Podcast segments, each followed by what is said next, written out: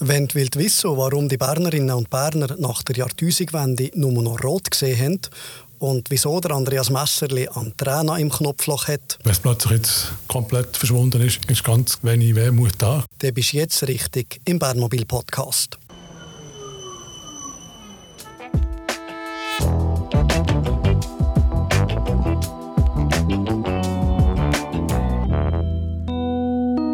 Nächster Halt Bernmobil. Wir sind mitten in der Berner Marktgasse neben dem Schützenbrunnen.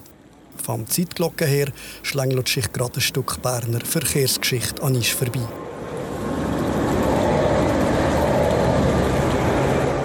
Das war das sogenannte WW-Tram, im Fachjargon auch bekannt unter der Bezeichnung B48er. Und bei dem Sound dürfte mittlerweile nicht nur hartgesottene Tramfans feuchte Augen bekommen haben. Weil WW ist quasi auf seiner Abschiedstournee.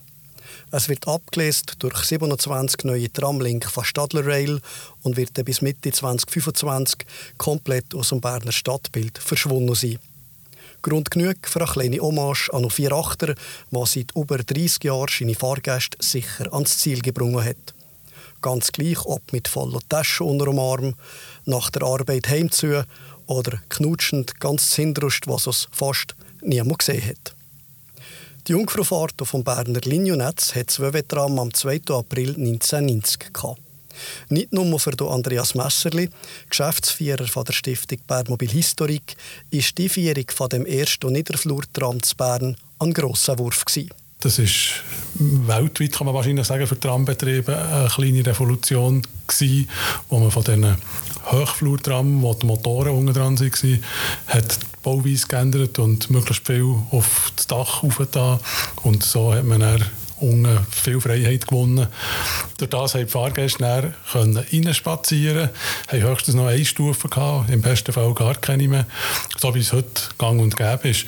Früher war es ja ganz anders. Früher hat man müssen Kinderwagen und Gepäck vier oder drei hohe Stufen auflöpfen. Für die Fahrgäste hat der neue Tramtyp damals also einen rechten Komfortschub mit sich gebracht.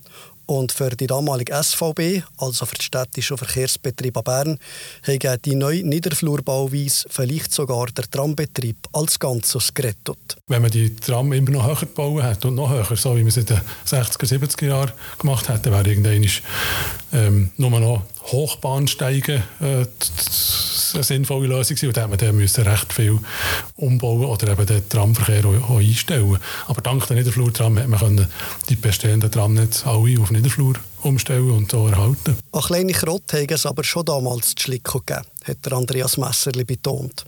Die Niederflurbauweise gegen halt schon auf Kosten von ein paar Sitzplätzen. So wie es zum Beispiel auch beim modernen Tramlink der Fall ist. Wenn man aber berücksichtigt, dass man durchschnittlich nicht viel mehr als sechs Minuten im Tram fährt, sollte das nicht so ins Gewicht fallen. Gleich ob heute oder vor 30 Jahren. Was mit dem alten WW-Tram passiert und ob richtige Tramfans künftig gleich noch die Chance haben, eins zu schauen, das erzähle ich dir gerade ein paar Minuten später. Zuerst einmal machen wir einen kleinen Zeitsprung und gehen quasi in die damalige Tramwerkstatt von der SVB. Da treffen wir den Hans Berger. Der Ingenieur war unter anderem zwölf Jahre technischer Leiter und damals federführend bei der Beschaffung des WW-Tram. Mit ihm biegen wir jetzt ein auf die Kurzstrecke. Das WW-Tram hat sein Dienstalter jetzt erreicht. Wie seid ihr damals auf der Typ WW oder 48er, wie man muss sagt, gekommen? Es war ein, ein Glücksfall, dass Genf schon ein äh, Niederflurtram hat, äh, beschaffen Das war dann noch etwas höher gewesen, als nachher der Berner Wagen war. Aber basierend auf dem Genfer Wagen hat es dann recht gleich die Idee gegeben, dass man die Fußbodenhöhe noch verbessern könnte und den Wagen könnte verlängern auf 30 Meter. Und eigentlich der Türöffner war der Versuch, den WW hat angeboten man könnte den Genfer Prototyp mal eine Zeit lang auf Bern nehmen und zu Bern im Betrieb ausprobieren. Und der Genfer Wagen hat wirklich alle Herzen gewonnen. Äh, die Fahrgäste waren begeistert. Die Fahrer waren angetan. er war schön zum Fahren. Und äh, auch in der Technik hat man einen guten Eindruck von diesem Wagen. Wir hatten später auch noch ein Zürich-Tram auf Bern genommen, weil äh, die wagenbauliche Konkurrenz hat eigentlich nicht zuschauen, wie die Felderbach abschwimmen. Und der Zürcher Wagen hat äh, weit weniger überzeugt. Du hast vorher gesagt, die Fahrer sind agitiert von dem neuen WW-Tram. Warum? Was war einfacher in der Handhabung für das Fahrdienstpersonal? Es war das erste Mal in Bern ein Wagen, wo man eigentlich einen Fahrbremshebel hatte, der eigentlich Joystick ist. Äh, und je, je weiter vorne drücken, desto mehr Zugkraft, je weiter hinten ziehen, desto mehr Bremskraft. Und ist von dort her natürlich um Meilen besser als der 8.8. Also da ist es richtig, wenn man sagt, das war ein Meilenstein für die damalige SVB?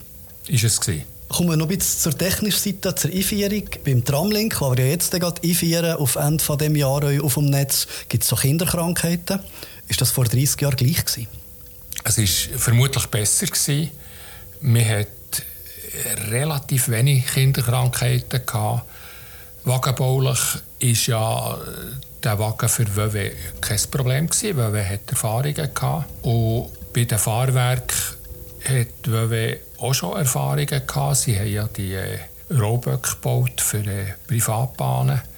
Und sie haben äh, beim Genfer Tram auch schon ein, ein niedrig bauendes Laufträgstell konzipiert. Für Bern haben sie dann die Idee gehabt, sie wollen das lauftechnisch wesentlich verbessern mit einer weichen Federung. Und der Lieferant vom Motorträgstell, vom Triebträgstell, war äh, Duvag. Und Duvag hat ja zu, zu Hunderten oder zu Tausenden ähnliche Trägstelle produziert, die sehr ausgereift und gut waren. Aber Duvag hat dann auch das Gefühl gehabt, also zusammen mit WW, sie wollen das bewährte Fahrwerk lauftechnisch verbessern mit einer weicheren Federung.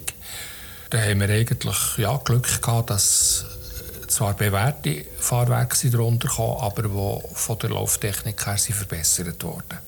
Wenn man ja Niederflur hat, heisst ja das, man muss die Technik auf das Dach tun. Was hat das für die Tramwerkstätten geheißen? Ja, das ist richtig. Die äh, Leistungselektrik, Leistungselektronik ist auf dem Dach beim B48. Und, und dort, dort ist sie eigentlich am richtigen Ort, der gehört sie äh, aber das heisst natürlich, dass man gelegentlich auf das Dach muss, dass man gewisse Komponenten muss, äh, zugänglich haben muss. Damit hat man müssen Zugänglichkeit für das Dach schaffen. Das hat man zuerst mal für die WW-Wagen hat man das recht bescheiden gemacht mit äh, zwei Laufstegen auf Dachhöhe. Und später hat man dann dort äh, bessere Lösungen realisiert. Ist das, wenn man es mit heutigen SUA-Standards vergleicht, schon so unterwegs gewesen, so sicher, oder hat man noch ein improvisiert? Es war bescheidener, gewesen, aber es war dann schon so, gewesen, dass man nur auf das Dach konnte, wenn man vorher äh, hat, äh, den Zugang runtergelassen und äh, das war schon abgesichert. Gewesen. Es hat keiner einfach so auf das Dach können. Ich denke, es war dann schon SUVA-konform. Man hat auch in diesen Zeiten hat man angefangen einführen, dass Leute, die auf dem Dach rumkrebeln, dass sie müssen gesichert sein mit, der, mit einem Gestaltli und mit der Absturzsicherung. Ich denke, das war dann äh, ja, zeitgemäß gewesen. Das war Ordnung. Gewesen. Mhm. Die Beschaffung jetzt vom Tramlink zum Beispiel, die ist rund fünf Jahre gegangen vom neuen Fahrzeug. Wie, wie lange Zeithorizont hat man damals gehabt bei der Neubeschaffung von einem Fahrzeug, von einem neuen Tram? Das war sicher ein bisschen knapper gewesen. Es ist recht äh, zügig gegangen.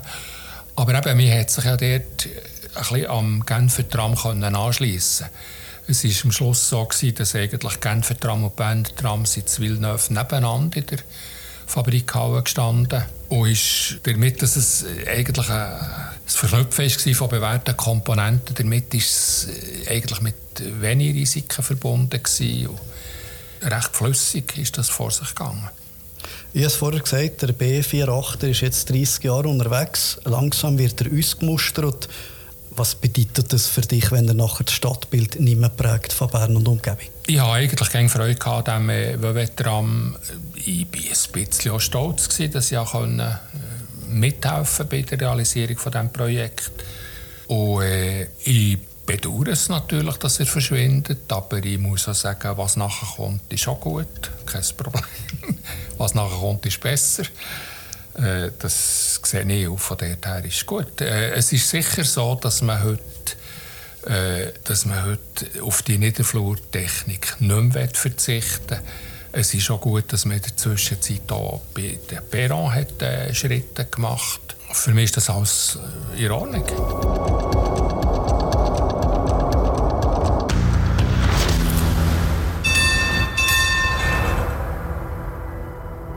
Soweit der Hans Berger. Bisschen Wehmut kommt also schon auf, wenn das allerletzte Wöwetram Mitte 2025 dort zum letzten Mal durch die Gasse von Bern kurft. Und das findet euch der Andreas Messerli. Ja, schon ein bisschen. Das gehört zu Bern. Es fährt täglich zu Bern rum. Und wenn es plötzlich jetzt komplett verschwunden ist, ist das wie, bei jedem Fahrzeugtyp, der verschwindet. Ähm, ist ganz, ganz wenig Wehmut da, klar. Aber so einfach geschlagen gibt muss ich nicht bei der Stiftung Bernmobil Historik. Sie ist daran abzuklären, ob ein Tram in die Sammlung übernommen werden kann. Die Krux daran ist aber, dass der 4.8er streng genommen noch gar kein historisches Fahrzeug ist. Und das bringt eine oder andere Herausforderung mit sich. Das heisst ja für die nächsten vielleicht 10, 15 Jahre, dass es immer noch als modern angeschaut wird. Es fällt ja auch nicht besonders auf, ähm, wenn man so als Laie schaut. Erst wenn man dort dreimal her schaut, merkt man, ah, das ist ja eins, das schon ein bisschen älter ist, das nicht die neuesten Formen hat, das nicht ähm, die neuesten Einrichtungen hat. Und ähm, durch das haben wir auch die Aufgabe, dass wir es ein bisschen konservieren und ähm, auf die Seite stellen und eben dann erst in ein paar Jahren wieder führen. Summa summarum werden in den nächsten anderthalb Jahren zwölf Wöwetram ausgemustert. Mit bisschen Glück landest du aber nicht auf dem Schrottplatz, sondern kommend weit weg von daheim nochmal in den Einsatz. Generell werden alte Fahrzeuge nämlich meistens in osteuropäische Länder verscheucht. Länder also, die oft nicht finanzielle Mittel für neue Fahrzeuge haben. Wie lange so Schenkungen rein technisch überhaupt noch möglich sind, ist aber fraglich. Es ist einfach noch ein Fahrzeug mit sehr viel Mechanik, das man selber reparieren kann. Bei der Stiftung haben wir ebenfalls so ein Fahrzeug. Das können wir selber noch ähm, warten. Sobald Elektronik ins Spiel kommt, wird es einfach sehr schwierig und elektronisch angesteuerte Apparate, dann ähm, muss wirklich ähm, spezialisiertes Fachwissen haben, für das können zu warten und pflegen. Im Fall von der Wöwetram wäre das also noch möglich. Interesse angemeldet hat Lviv anstatt in der Ukraine.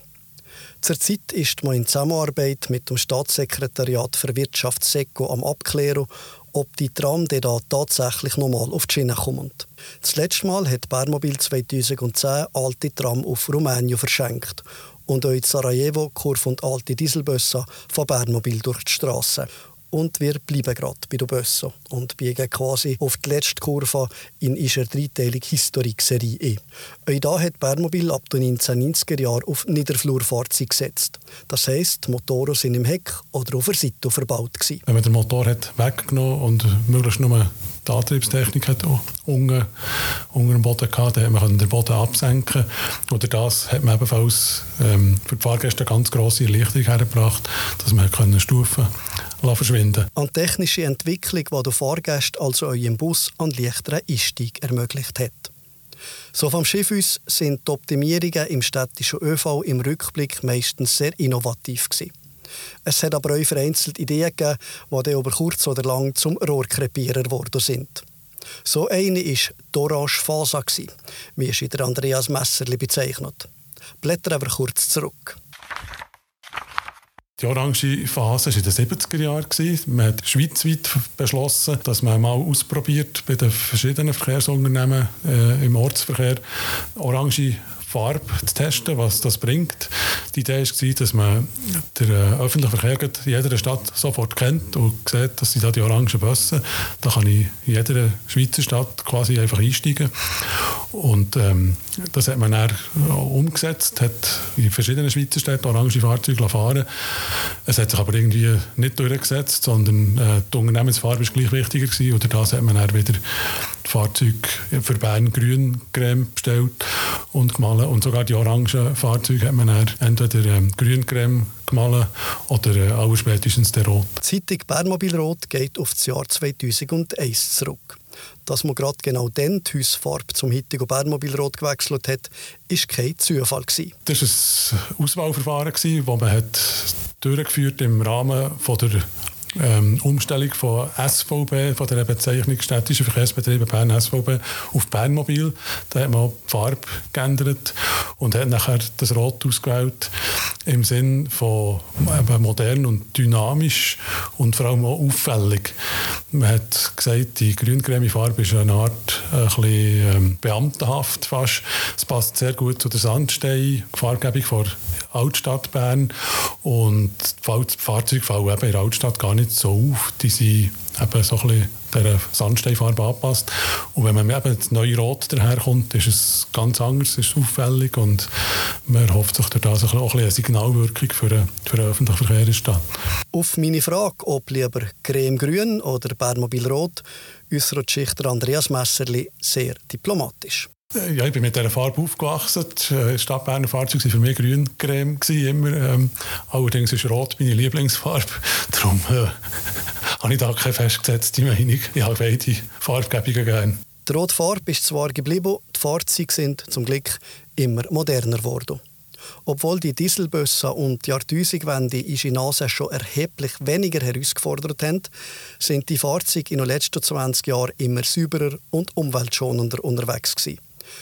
So hat Bernmobil ab 2006 mit Erdgas betriebene Busse im Einsatz gehabt. Weil die Technologie seitens der Infrastruktur sehr aufwendig ist, hat man den Betrieb von diesen Fahrzeugen aber stark am Brick gefahren und so sind nur noch einzelne mit Erdgas betriebene Busse im Einsatz. Stattdessen setzt Bernmobil seit 2016 hauptsächlich auf moderne Hybridbusse. Das sind die, die sowohl elektrisch wie auch mit Diesel fahren können. Und zwar ähm, probieren sie im Tiefenbereich beim Anfahren und bis 30 km/h elektrisch äh, zu starten mit dem Elektromotor wie ein E-Bus, wo sie an die Batterie gespissen werden. Und nachher ähm, schalten sie um auf Diesel und können nachher äh, den Dieselmotor brauchen, für ähm, höher aufzuschalten. Und beim Bremsen wird wieder elektrische Energie gewonnen, durch das wird wieder Batterie geladen, die dann eben wieder den Strom an Elektromotor abgeben Die Hybridtechnik ist für Bernmobil aber eine Art Brückentechnologie. Für die langfristigen Klimaziele zu erreichen, sollen die Buslinien von Bernmobil bis ca. 2035 auf Elektrobusse umgestellt werden. Also entweder hängen die Fahrzeuge am Fahrdraht, wie es bei den Trolleybussen der Fall ist, oder sie haben dann die Batterie auf dem Dach, so wie es bereits auf der Linie 17 zwischen Bern Bahnhof Königs Weiermatt oder auf der Linie 21 zwischen Bern Bahnhof und Bremgarten der Fall ist. Als nächstes wird die Elektrifizierung von der Linie 19 in Angriff genommen. So, das wäre es von der dritten und letzten Folge von der Verkehrsgeschichte vom ÖV in und um Bern. Wenn du Lust hast, aktiv in die Story einzutauchen, dann melde dich doch beim Andreas Messerli und seinen Kolleginnen und Kollegen von der Stiftung Bernmobil Historik. Alle wichtigen Links findest du in den Show Notes. Und hab eine gute Fahrt.